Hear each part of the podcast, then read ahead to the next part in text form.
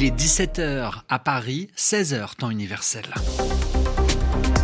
Le journal. Le journal. En français facile. Adrien Delgrange. Bonjour à toutes et à tous. Ravi de vous retrouver pour une nouvelle semaine de journaux en français facile. Un journal présenté aujourd'hui en compagnie de Stéphane Duguet. Bonjour. Bonjour Adrien, bonjour à tous. Nous sommes le lundi 13 février. Et à la une de cette édition, Adrien. Le triste décompte du nombre de morts victimes du séisme en Turquie et en Syrie il y a une semaine plus de 35 000 personnes ont déjà perdu la vie.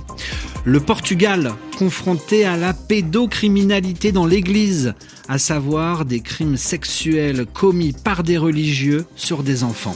À l'autre bout de la Terre, une rentrée scolaire pas comme les autres en Chine, reportage à suivre, et puis enfin une dernière information football et le retour de Kylian Mbappé, l'attaquant du PSG, jouera finalement demain contre le Bayern Munich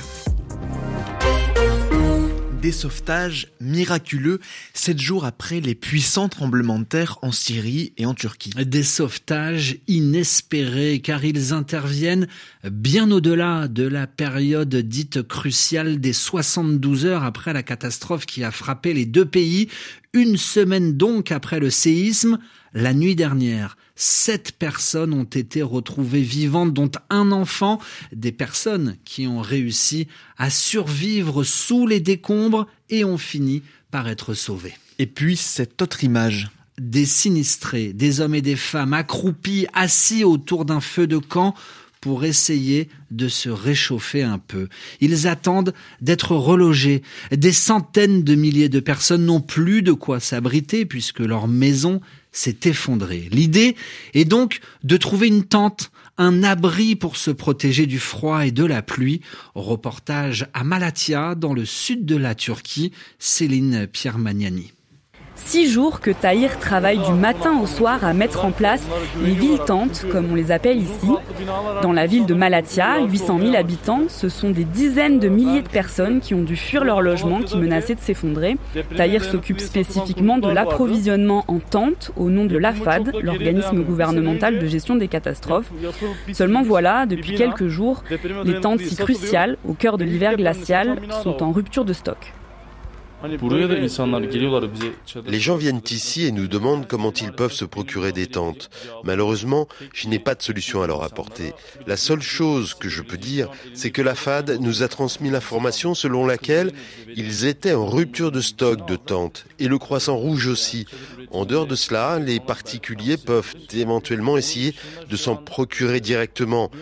Par ailleurs, avec la visite du ministre hier, j'ai entendu que des commandes de tentes avaient été passées à l'étranger et qu'elles allaient arriver rapidement.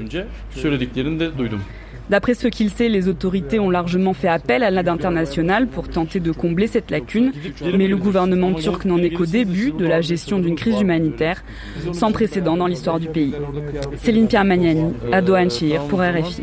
Et nous apprenons à l'instant, Adrien, qu'une réunion d'urgence de l'ONU est organisée dans la journée à New York. Le Conseil de sécurité des Nations Unies se réunit notamment au sujet de la situation humanitaire en Syrie après ce tremblement de terre. Le chef humanitaire de l'agence de l'ONU, Martin Griffiths, s'est rendu ce week-end en Turquie et Syrie. Il va présenter une évaluation de la situation aux membres du Conseil et il prévient déjà les habitants du nord-ouest de la Syrie se sentent à juste titre abandonnés en voyant que l'aide humanitaire n'arrive pas. Il faut donc corriger cet échec au plus vite. Les États-Unis demandent à leurs ressortissants de quitter la Russie immédiatement. En raison de la guerre en Ukraine et du risque d'arrestation, les citoyens américains résidant ou voyageant en Russie doivent partir immédiatement, déclare l'ambassade des États-Unis à Moscou. Et la France, elle, demande à ses ressortissants de quitter la Biélorussie le plus rapidement possible en raison aussi de l'offensive armée engagée par la Russie contre l'Ukraine. Il faut rappeler que la Biélorussie a permis notamment au président euh, Vladimir Poutine d'utiliser son territoire pour lancer l'invasion de l'Ukraine. C'était le 24 février 2022. Venons-en à ce scandale au Portugal. Des milliers d'enfants abusés sexuellement au sein de l'église catholique. Des religieux qui ont violé des enfants. Ce sont principalement de jeunes garçons qui ont été abusés. Au moins 4815 mineurs victimes de violences sexuelles au cours des 70 dernières années. C'est ce que révèle aujourd'hui un rapport, une commission indépendante qui a entendu plus de 500 témoins. Juliette Gerbrand, bonjour. Bonjour. Les tribunaux portugais ont donc euh, décidé d'ouvrir plusieurs enquêtes. Oui, car dans certains endroits du Portugal, la pédophilie des prêtres a parfois pris des proportions endémiques et duré pendant des dizaines d'années. L'âge minimum des victimes à l'âge des faits était de 11 ans la plupart euh, de ces victimes parlaient pour la première fois dans le cadre de l'enquête des violences qu'elles avaient subies. Pour établir les faits, les experts de la commission ont aussi entendu de nombreux responsables de l'Église, dont tous les évêques de diocèse, sauf un qui a voulu garder le silence. Ce matin, les experts de la commission ont demandé à ce que le gouvernement allonge le délai de prescription pour les crimes d'abus sexuels, c'est-à-dire qu'il rende les poursuites possibles jusqu'à 30 ans après les faits, au lieu de 23 actuellement. Et la Commission va d'ailleurs remettre prochainement au parquet et à la hiérarchie catholique une liste de présumés pédocriminels actifs au sein de l'Église. Au Portugal, 80% de la population se dit catholique. Le pays accueille l'été prochain le grand rassemblement annuel des jeunes catholiques, les JMJ, en présence du pape François, le pape qui avait promis en 2019 de livrer une bataille totale contre la pédophilie au sein de l'Église. Juliette Gerbrand dans ce journal en français facile, RFI à Paris, 17h06. Le journal en français facile. C'est la rentrée des classes pour 300 millions d'écoliers chinois. C'est aujourd'hui le retour en classe pour les élèves, mais aussi leurs professeurs en Chine. Une rentrée à la saveur particulière, car c'est le premier retour à l'école sans restrictions liées au Covid. Alors beaucoup n'ont pas revu leurs camarades et leurs collègues depuis bien longtemps. Reportage devant une école de Pékin, Stéphane Lagarde. Des photographes ce matin devant une école du centre de la capitale chinoise. Clic-clac, la presse locale immortalise ce retour sur les bancs de l'école après de longues semaines d'absence pour la plus grande joie de cette mère d'élèves.